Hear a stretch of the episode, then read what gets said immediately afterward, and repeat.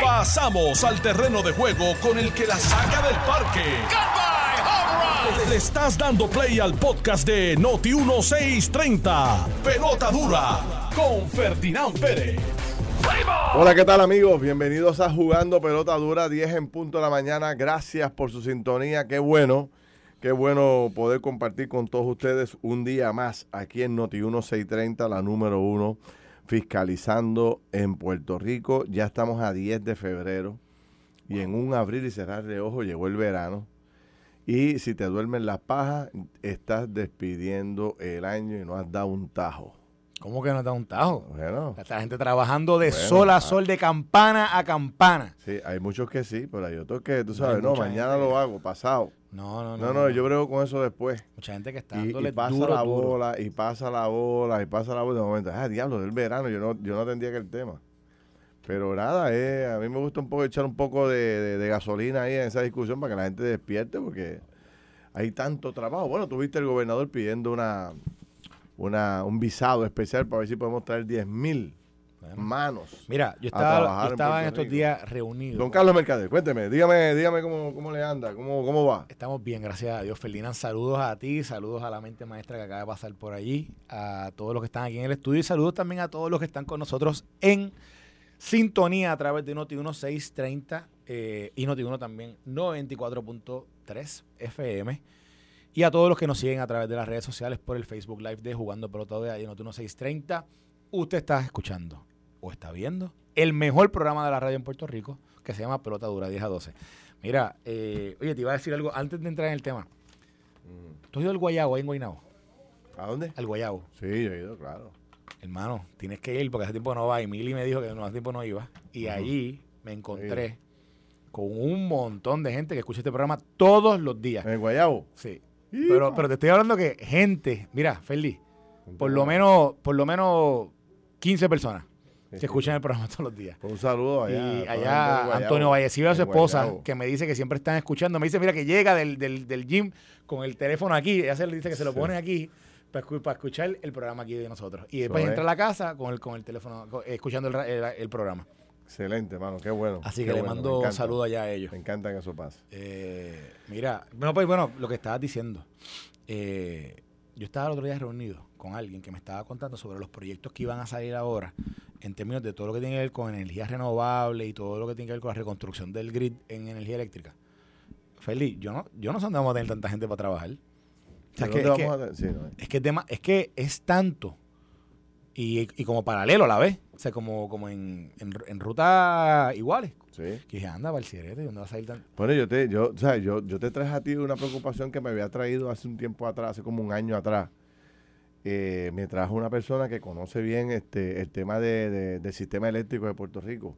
Y él hacía un análisis y me decía, nosotros en año normal, la Autoridad Energía Eléctrica invierte 150, 200, 250 millones de dólares al año normal, fuera de María, antes de María.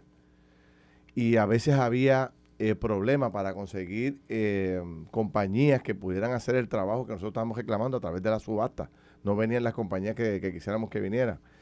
Cuando nosotros aumentemos esto a gastar básicamente mil, mil quinientos millones al año para atender todo el dineral que tiene energía eléctrica, y tú le sumes los mil millones que tiene básicamente para gastar más o menos un año o año y medio este educación, acueducto, los municipios, este, todas las, eh, eh, bueno, todas las agencias grandes que tienen a su cargo el desarrollo de, de- de- de múltiples obras, no va a haber mano de obra para poder atender esto. Son miles de, de- de trabajadores que se necesitan para poder ahí, atender todo. Ah, Cajetera. Va, va a haber que, va a haber que clonar trabajadores, porque te digo que, que no hay, eh, como dice en la Biblia, la mies es mucha y los obreros son pocos. Por eso. Pero eh, el- ojalá que, que, ¿verdad? Que todo eso salga.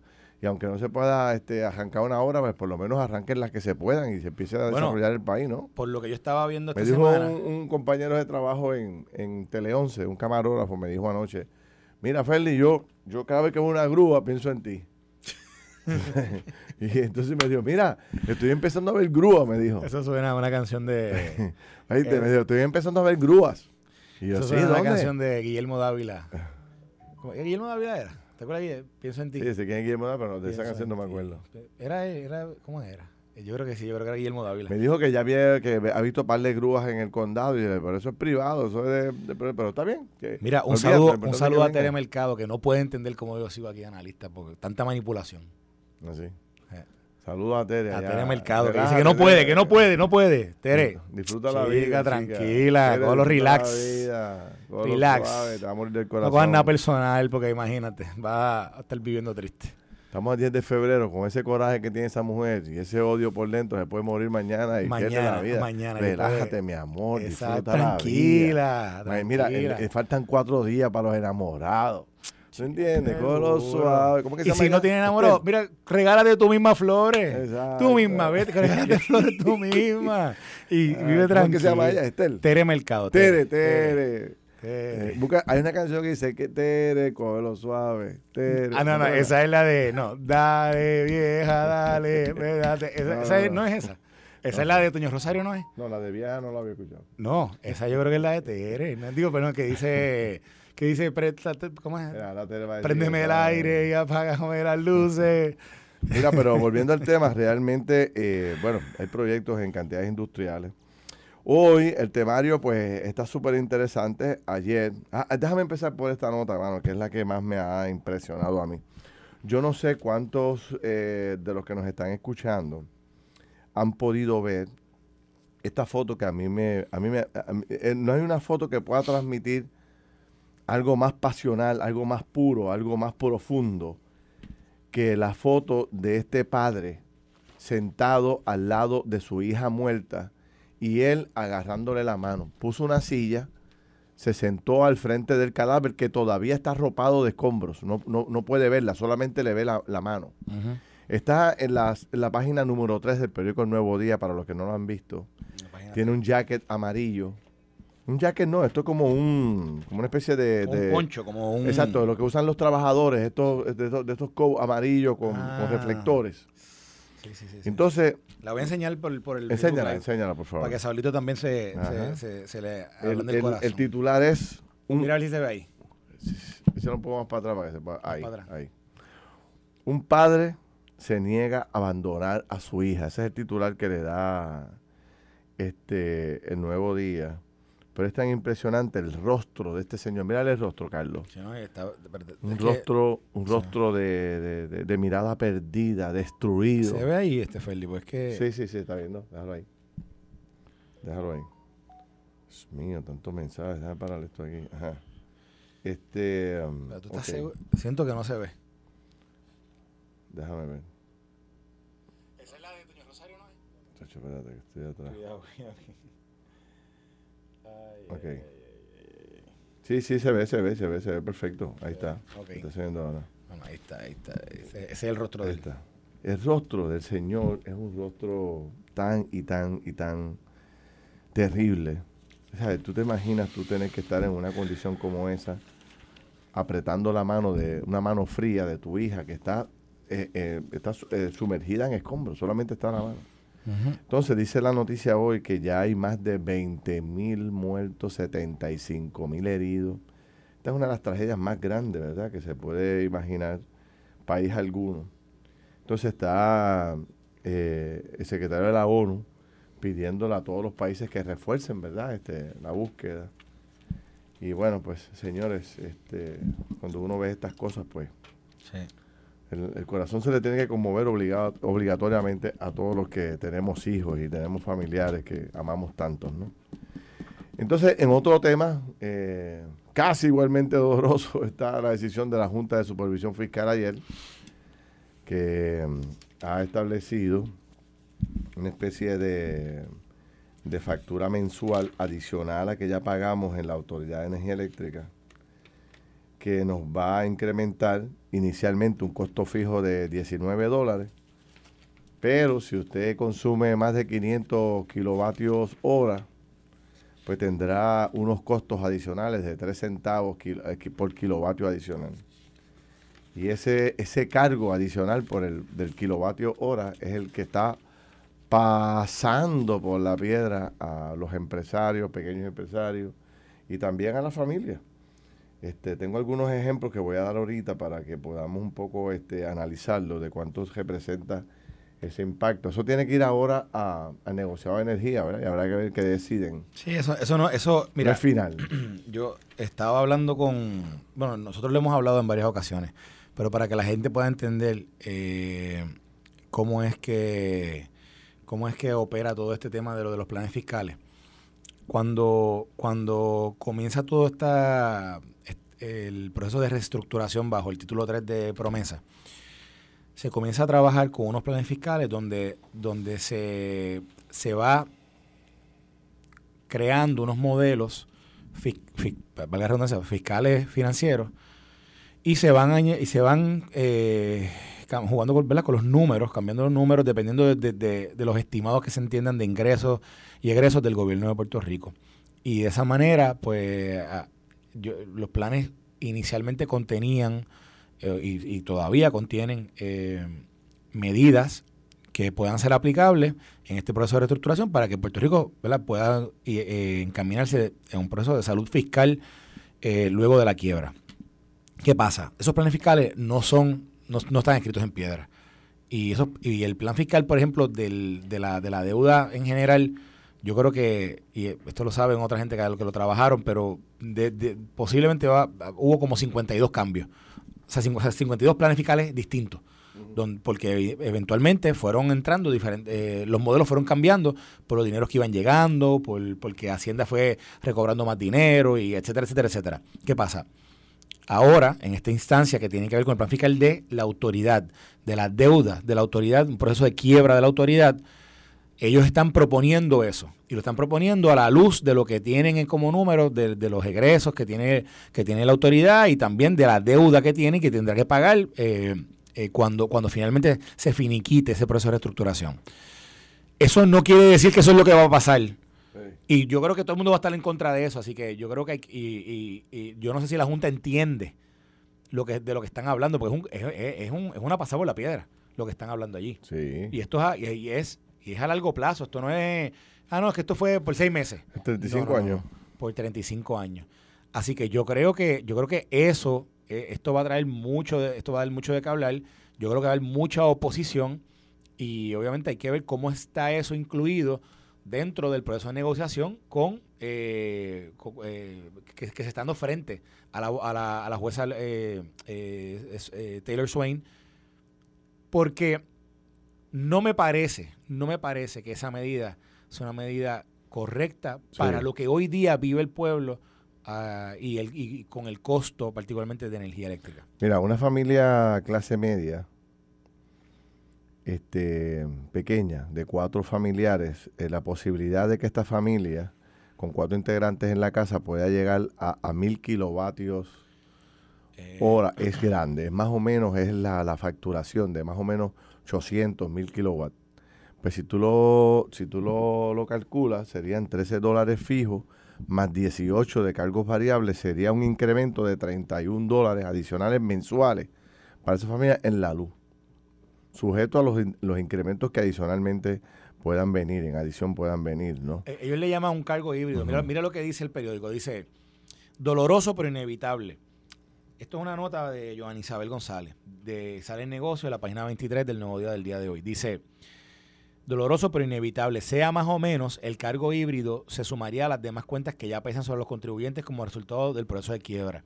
Entre, entre estas, cinco años de aumentos tarifarios a la Autoridad de Acueducto Alcantarillados, la imposibilidad de hacer reducciones o cambios al impuesto a la venta y uso del IBU, a menos que medie una orden judicial, y 30 años de ajustes a los peajes según la inflación. Hmm. Skill, el presidente de la Junta, reconoció que si bien la Junta de Supervisión Fiscal ha procurado reducir la carga que tocará a los abonados de la Autoridad de Energía Eléctrica, esta será dolorosa e inevitable. El cargo es doloroso y es desafortunado, pero es inevitable.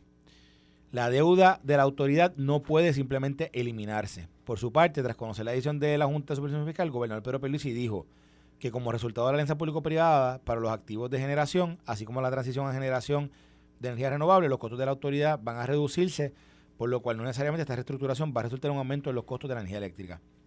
Entonces, Antonio Medina dice, hemos luchado fuertemente. No sé. Mira esto, Carlos. Pero, pero, oye, yo creo que no están viendo el palo, que es esto. Es un golpe duro. Un cachancari. Si tú sabes que los, hay muchos cachancari en Puerto Rico, la gente rápido puede identificarse con ellos. puede consumir, porque tienen, tienen nevera, refrigeración, todo eso, puede este, consumir 90 mil kilowatts, más o menos. Pues este sería para este pequeño, para este mediano comerciante, pequeño mediano comerciante, más mediano que pequeño, pero pagaría 1.800 dólares mensuales adicionales de cargo fijo, más 900 de cargos variables, o sea, sería una factura adicional a la que ya paga de 2.700 dólares mensuales. Eso está fuera de control. No, no, estaría, estaría, no, no, es un, es un golpetazo. Y ojo, y el gobernador está hablando aquí de, de que hay unos cambios, que van a haber unas reducciones de costo, pero, pero ojo, los proyectos de energía renovables están apenas empezando a construirse. eso no se va a ver, esa reducción no se va a ver inmediatamente. Entonces, mira, eh, cuando entras a los comercios grandes, qué sé yo, un centro comercial, una farmacéutica, un supermercado de estos gigantes, ¿verdad? Una, una cadena de estos supermercados gigantes, pues podría consumir cerca de unos medio millón de kilowatts, ¿verdad? Que es una cantidad grande de, energía, altísima. un negocio grande. Pues serían 6.800 dólares de cargo fijo más aproximadamente unos 6.000 dólares adicionales de cargos variables, le incrementaría la luz a esta gente en 7.800 dólares mensuales. Un montón, un montón. Entonces, fíjate, este, eh, eh, tú sabes que ahora mismo, bueno, pues están todos los esfuerzos eh, dirigidos a que se pueda traer equipo nuevo, maquinaria nueva, turbinas nuevas, este, todo lo que se necesita para que se, se reduzca el costo de la energía, ¿verdad? Pero esa reducción jamás va a ser tan significativa como el aumento que estamos teniendo. O sea que nunca vamos a ver una reducción, por lo menos en los próximos 35 años. Por más que el gobierno haga, por más que equipos le meta, por más esta energía renovable, no vamos a poder bajar nunca la factura al nivel que queremos.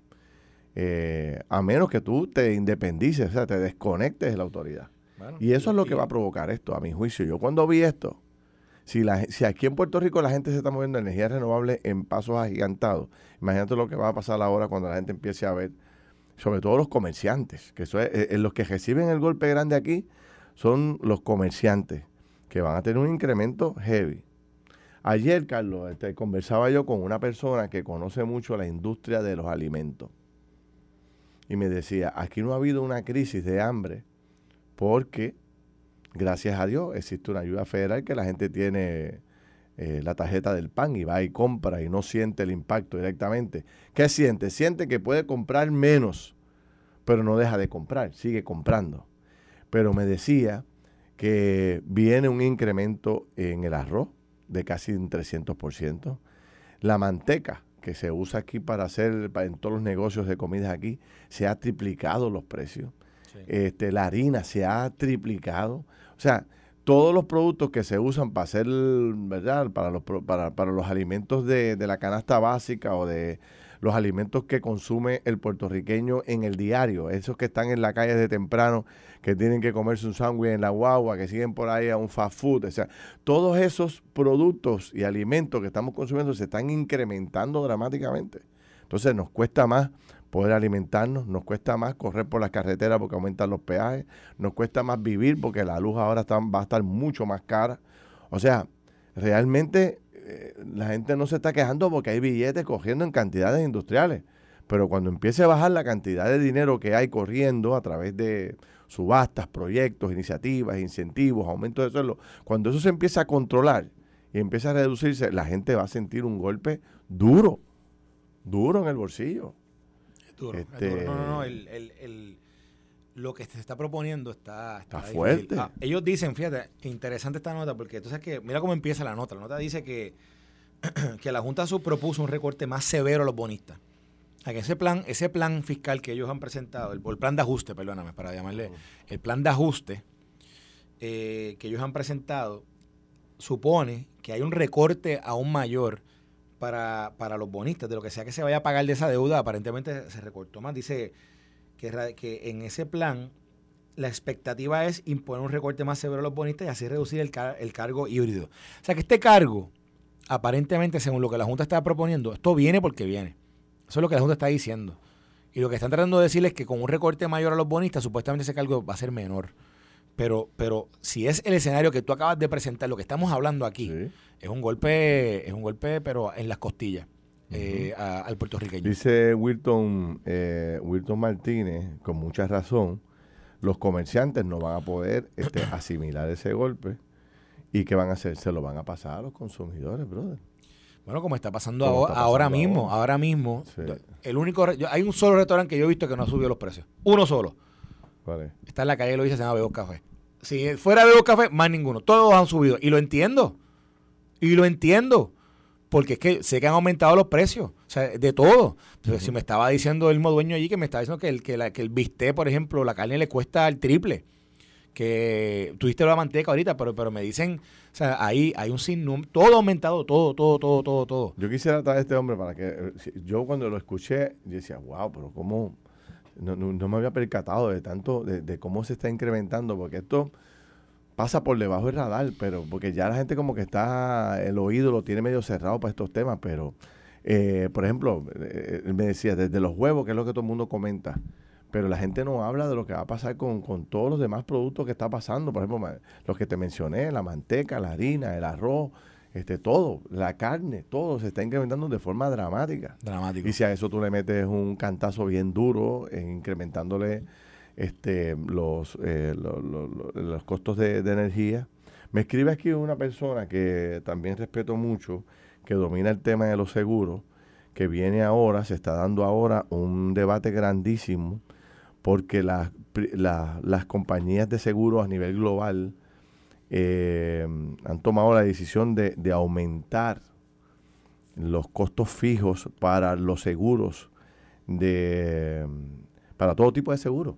O sea, desde un 10 hasta un 70% de incremento, dependiendo de donde tú vivas. O sea, dependiendo de la ubicación de tu casa, va a ser el incremento de la póliza de seguro este, para todas las personas que compren casa o que tengan casa. O sea, no es que uno esté metiendo miedo, es que esto es todo lo que está pasando a nivel global y todo lo que se está discutiendo aquí, ¿verdad? Que los que quieran entenderlo, bueno, pues es muy simple, es, simplemente eh, analizar lo que está ocurriendo y las noticias que están saliendo. por otro lado, hay una nota interesante también en negocio, es la, página 24, donde habla sobre que se asignan millones para las pequeñas empresas. Dice, Puerto Rico recibirá los fondos a, través del programa State Small Business Credit Initiative. Dice, Puerto Rico recibirá 109.3 millones en fondos federales que debe generar cerca de, de lo mismo, la misma cantidad, mil ah, no, no, 1.093 millones de dólares en préstamos e inversiones privadas para las empresas pequeñas locales, anunció el subsecretario de Comercio Don Graves. Son unos chavos para apalancar, ¿verdad? Este, todas estas economías que están, todos estos negocios que están arrancando, están empezando, que necesitan un empujón. Esta es una iniciativa tremenda, ¿viste? Eh, una, una parte es para incentivo y la otra parte es para, para préstamos y ayudas eh, eh, de federales para, para ampliar tu negocio, para hacerlo más efectivo. Está bien bueno, ojalá lo puedan explicar bien para que la gente pueda beneficiarse. Mira, y una noticia relacionada, porque nos impacta a nosotros, de lo que está ocurriendo, tanto en Estados Unidos como aquí. Eh, Viste la noticia de Disney, está despidiendo 7 mil personas en los próximos meses. Este, está eh, reduciendo costos operacionales Disney. ¿Quién diría? Bueno, es que con tanto... El parque más caro del mundo, más visitado del mundo. Que una, pizza, una pizza de, que una pizza de, de, de, cuatro seisitos pequeñitas te cuesta 12 pesos. Es que yo creo un refresco te cuesta como 10. Yo creo que la, yo creo que esa guerra que comenzaron con Ron DeSantis, sí. con el, gobernador, el gobernador les quitó tanto privilegio que tenían antes como, como empresa. o, sea, que, que eso allí era básicamente era casi un país. Eh, en toda, toda, toda el área delimitada para Disney. Y él, y él fue eh, quitándole, quitándole beneficios y se enfrentó contra ellos. Y ellos quisieron enfrentarse. Y yo creo que eso no ha sido positivo para ellos. Yo creo que han, cogido un golpe económico serio y está viendo ahí el resultado. Tiene el resultado. Sí, sí. Y esto pues, ya se une a lo de Google, que va a despedir, creo que eran 20 o 30 mil empleados, ¿te acuerdas? Eh, eh, no me acuerdo el número exacto, era una cantidad de miles y miles. Bueno, es que, es que también en Silicon Valley ha habido también un, un, golpetazo de, en, términos de la fuerza laboral, no solamente Google, Facebook, eh, creo que Instagram, bueno, no me acuerdo, Twitter, Twitter despidió un montón de gente.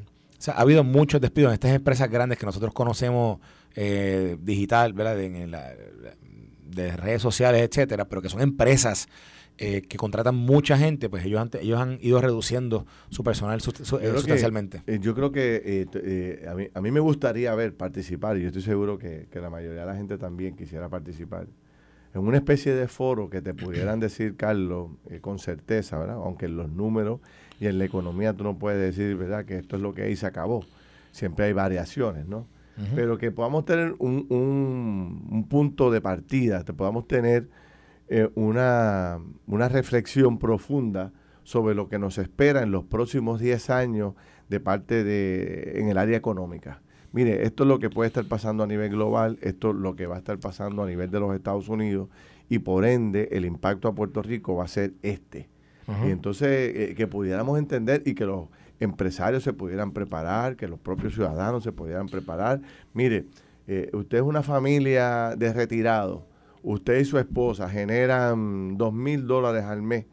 Yo creo si usted está consumiendo, gastando eh, el 80% de esos 2 mil dólares y apenas le está sobrando 200 pesitos al mes, pues sepa usted que con lo que viene en los próximos 10 años, esos 200 pesos van a desaparecer. No sé, eh, por, esa línea, te, doy más detalle cuando eh. regrese la Estás escuchando el podcast de Pelota Dura, en Noti1 con Ferdinand Pérez.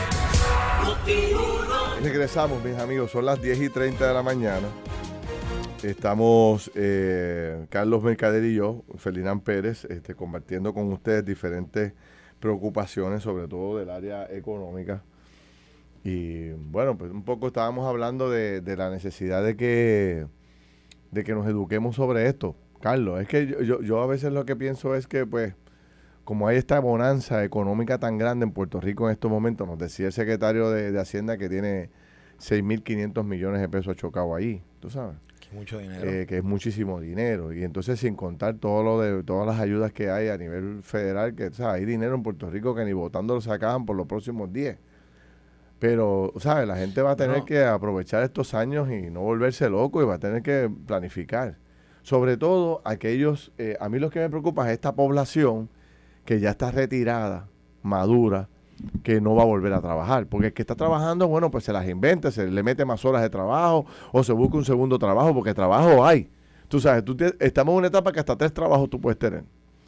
Pero eh, aquellos que ya no están con la edad para trabajar, que, que lo que tienen es un ingreso fijo y no tienen familiares que los ayuden o cómo conseguir un ingreso adicional, esos son los que están pillados porque se le va a ir reduciendo y ellos lo van a ir viendo eh, el dinero, el cash para poder comprar lo que compraban antes. Y entonces podríamos tener una clase de puertorriqueños ya retirados, este, eh, que, no, que no tienen capacidad para volver a trabajar, cayendo en unos niveles de pobreza bien grandes. Sí, sí, sí. Porque, y no porque, eh, ¿sabe? porque quieran, es que, es que la condición económica los va a empujar. Cada día le va a sobrar menos, tú sabes. Entonces van a tener que pagar más luz, más gastos en los alimentos, eh, el, tema del tema de la salud sigue por los quintos cielos. O sea que, ¿de dónde rayo esta gente va a conseguir dinero nuevo, nuevo? para poder este, o sea, una planificación que tú hiciste hace 20 años atrás cuando te jubilaste. Supongamos que tú te jubilaste hace 20 años. Cuando tú te jubilaste, tú decías, me sobran 500 pesitos al mes, yo cubro todos mis gastos y me sobran 500 para el cine y para una vueltita con la doña, irme a un restaurancito y qué sé yo qué, ¿verdad? Pues de seguro que esos 500 pesos desaparecieron, o gran parte de ellos, con todo lo que ha pasado, el costo de vida, la inflación, todo. Así que el punto es cómo esa gente lo, va a hacer y yo quisiera hablar de eso, sentarme con gente que pudiera producirnos ideas, este, reflexionar sobre el particular, porque la gente tiene que poner oído en tierra. ¿Cómo lo ves tú? Bueno, yo, yo creo que, aquí hay... También, también hay, hay algunos lugares donde la inflación se siente con, más pegada que en otros. Eh, y yo creo que, en, hay lugares donde, donde estas personas así retiradas, etcétera, por lo general, siento que quizás los efectos, los efectos del día a día quizás no se van no se sienten tanto cuando, como cuando tú estás en, en la calle. Quizás estoy hablando aquí de la ignorancia, de Dios, porque yo, la verdad, honestamente, en este, en, no, no, no, no, se me hace bien difícil ponerme en esos zapatos hoy día, ¿verdad? No, no, no, no he estado allí, pero yo sí creo que esto tiene un efecto, tiene un efecto que, que por ejemplo, mira, cuando yo analizo una persona que tiene que, que, que tiene que llevar su, su negocio su, o su trabajo diario en almuerzos, en cenas, etcétera, o el, el, gasto que hay en eso es un, es un gasto pero brutal, es brutal. Cuando tú tienes hijos y, y aumenta, por ejemplo, el, el consumo diario De, de, la comida de tus hijos, etcétera, es un gasto brutal, es un aumento brutal. Cuando tú tienes, por ejemplo, ahora mismo, incluso el otro día estaba dando con él, está comprando un carro nuevo y un carro que se compró un, un carro eh, económico, Y me dice que estaba que el, que el pago le salió de 900 dólares. Y dije, ¿qué? ¿Cómo? Wow. Y un, un, carro económico, te lo estoy diciendo, o sea, un carro que tú lo ves y dices, tú sabes que es un carro económico. Hay, hay, uno, hay, y, es por, por el aumento de, lo, los intereses también. Hay una, hay una situación que estamos viviendo hoy, un retrato de lo que, de, lo que está pasando hoy, donde no hay duda de que el bolsillo se, se está viendo, se, se, ve afectado. Yo creo que aquí, aquí donde va, posiblemente vienen a batear los bateadores vienen a familiares, amistades, etcétera, que hay que con estas personas retiradas que tienen, que tienen un retiro muy bajo yo creo que aquí va a haber que, ¿verdad? de alguna manera ayudar este como, como comunidad y como, como familia, porque honestamente los gastos no hay duda de que, de que van, van en aumento y es un aumento eh, sin freno, por, por lo menos inmediatamente. Yo, yo creo, yo el otro día estaba leyendo una, una revista que estaba diciendo que, que lo que los economistas estaban prediciendo en el, entre noviembre y octubre del año pasado, eh, que hablaban de, una, de una recesión y una recesión eh, que, que, podía durar un, un, espacio de tiempo considerable.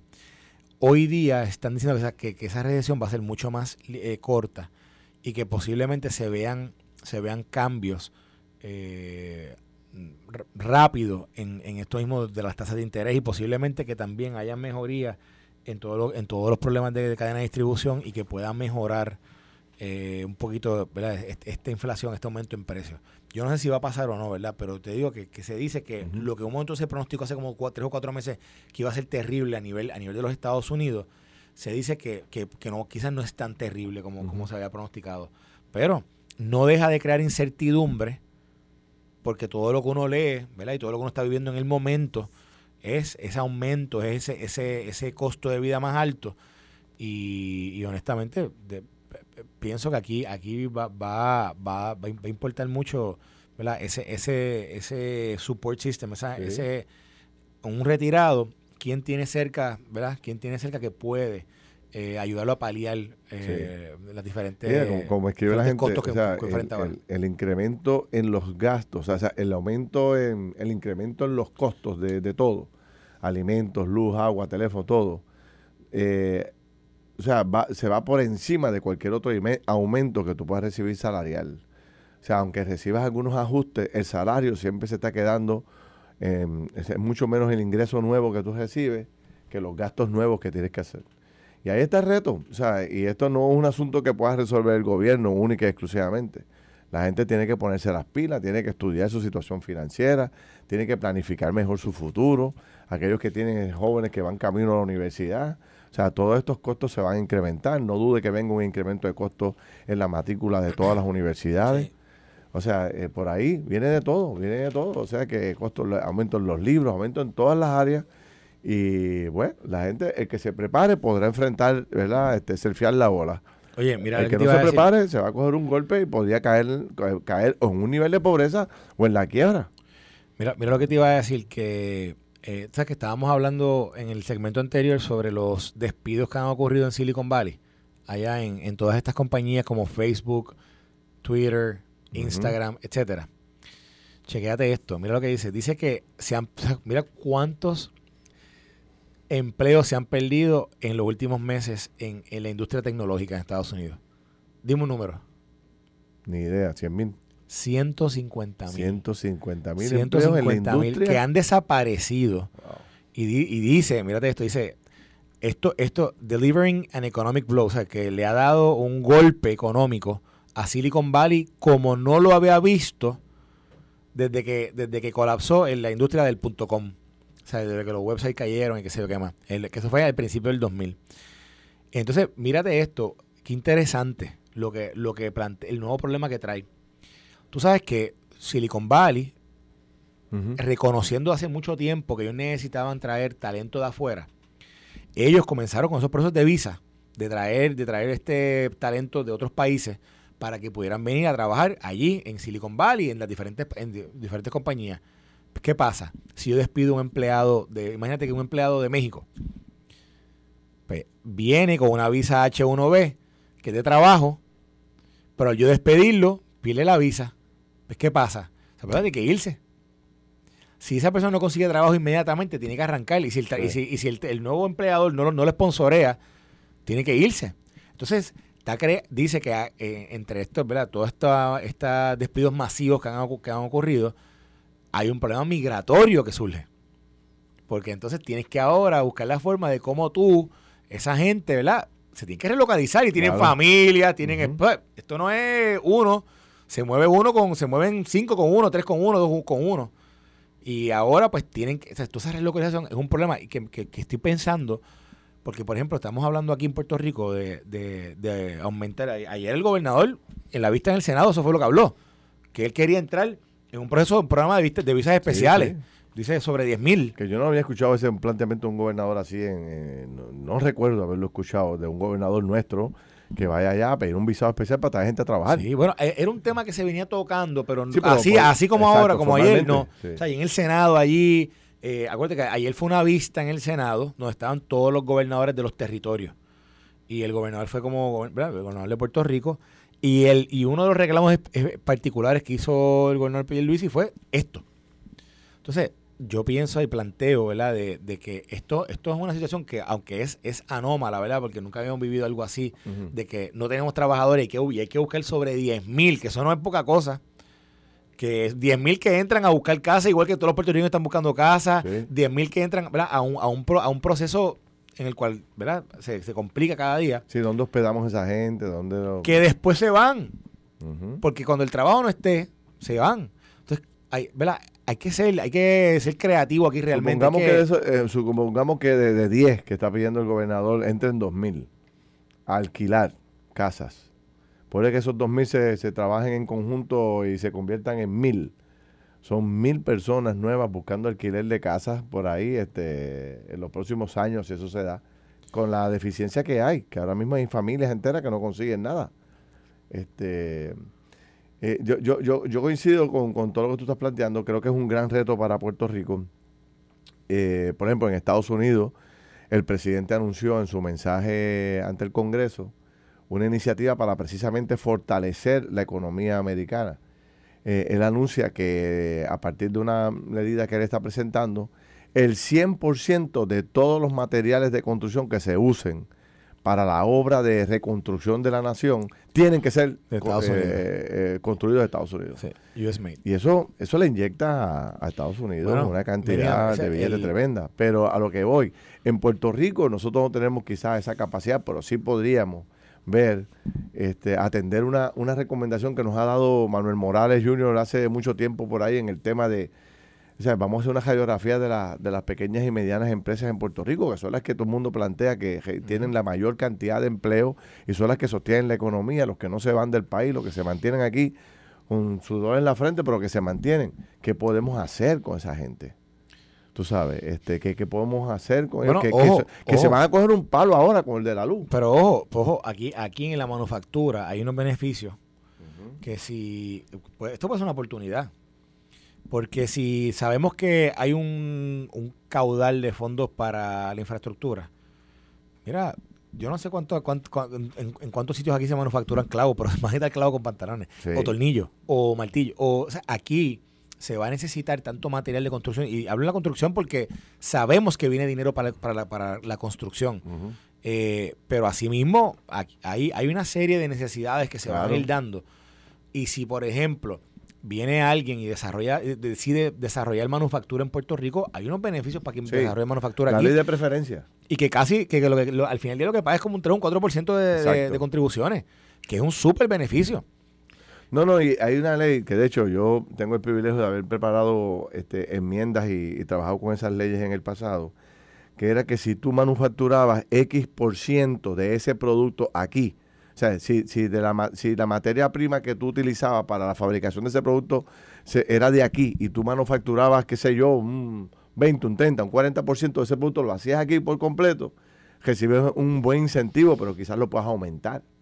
¿Verdad? Para darle ese incentivo para que se compre más productos puertorriqueños. Mira, aquí Pero parece ser que también que ya, ya no dan abasto. Mitalia Acevedo dice, Mercader, usted vive en el país de las fantasías y no de la realidad de los puertorriqueños que dimos cheque a cheque y con préstamo para sobrevivir porque no cualificamos para nada. Ahora hay una reclasificación y retribución luego de 25 años para los últimos empleos que entraron al gobierno estos últimos años y los que llevamos 30 años que nos fastidiemos sin aumento salarial pero sin obligaciones. Basta ya de tanto atropello al servidor público.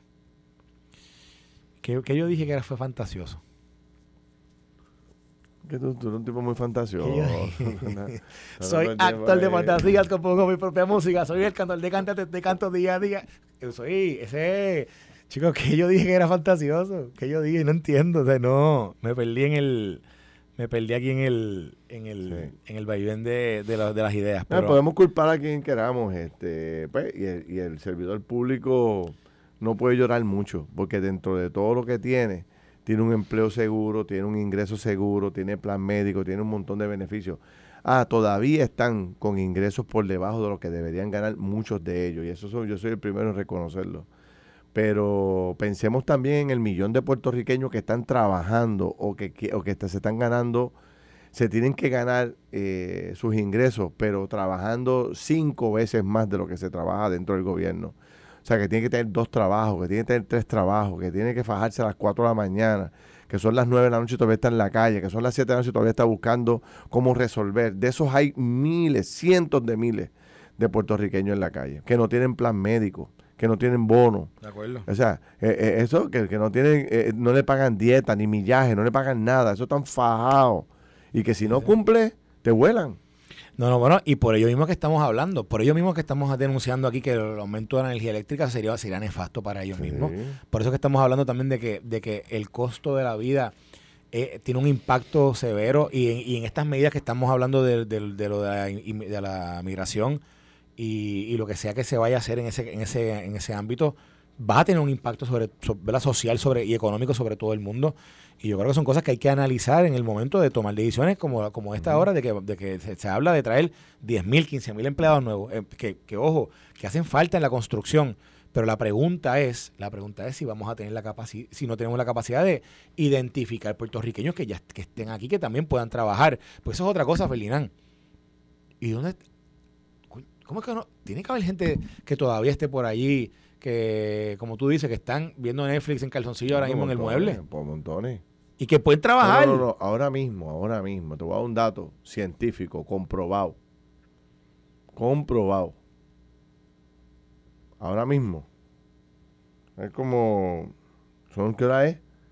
Son las 11 menos 7 minutos. Ahora mismo. Ahora mismo. Debe haber un promedio como unos 15 mil joncando. no se han levantado, brother. No se han levantado. ¿Tú sabes? ¿Eh? Qué bueno vivir así. sin trabajar. ¿Eh? Están roncando. ¿Tú te acuerdas de aquella entrevista que le hizo este, eh, Enrique Falúa a Luis Vega? Así mismo están todos ahora. Que Vega se quedó durmiendo y pegó a roncar en la entrevista. Sí, están roncando, hermano. ¿Por qué? Porque y, y, cuando se levanten, se bajan y van al buzón. ¡Pan! y cuando abren, y cuando abren el buzón, la tarjeta del pan llegó preña. ¡Tan!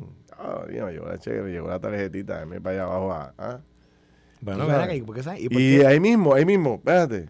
Chequea el celular y ya le llegó la transferencia del desempleo. ¿Me entiendes? Y el hombre está... ¿Y qué día es hoy? Hoy es... Viernes. Viernes. y el tipo dice, María, este gobierno... Él es de los que, él es de los que de los, de los charros esos que van a las redes y ponen beer, de, de Ah, cerveza, sí, sí, beerness. sí, está más está Bueno, aquí que- mira, entonces, entonces el tipo dice, "Ay, este gobierno no falla, papá, mira esto, tac, tac, ¿ah? Desempleo. ¿Ah? Y, y ready. Y ya tú sabes que el hombre va a pasar el fin de semana bien, tranquilo. Relax. Tú sabes. En broma, en serio, eh, esto que estoy diciendo es verdad, ¿oíste? Entre- por- yo por- sé, puede ser sé, un poquito más, un poco menos, pero hay un montón de gente que aquí en Puerto Rico nos da un tajo y no hay forma de poder, este, eh, ¿verdad? Exigirle, obligarlos a trabajar. No hay forma de tú, tú sabes. Entonces tú ves la gente en la calle, o sea, yo, eh, yo siempre traigo estos ejemplos porque yo, yo me paso mirando cuando voy camino, cada vez que viajamos a algún pueblo, el martes que viene vamos para Cabrera, yo voy por esa autopista por ahí viéndole los rostros a la gente. Tú, yo, yo le paso por un lado un tour y le miro los rostros a la gente. Dice, tú sabes, yo más o menos, este tiene como tres hijos, va por ahí fajado, tú sabes, y tú ves las edades de la gente que están este, bregando. Anoche mismo yo fui a comer con unos amigos y me encontré eh, en el restaurancito, este, fumándose un cigajito allí, un amigo que trabaja en un restaurante, ¿tú sabes de qué? ¿De qué? De Valer Parking. Y el tipo me dijo, chacho, salí ahora, eran casi las 10 de la noche. Ahora, ¿tú sabes a qué hora entró? A las 11 de la mañana. ¿Ah?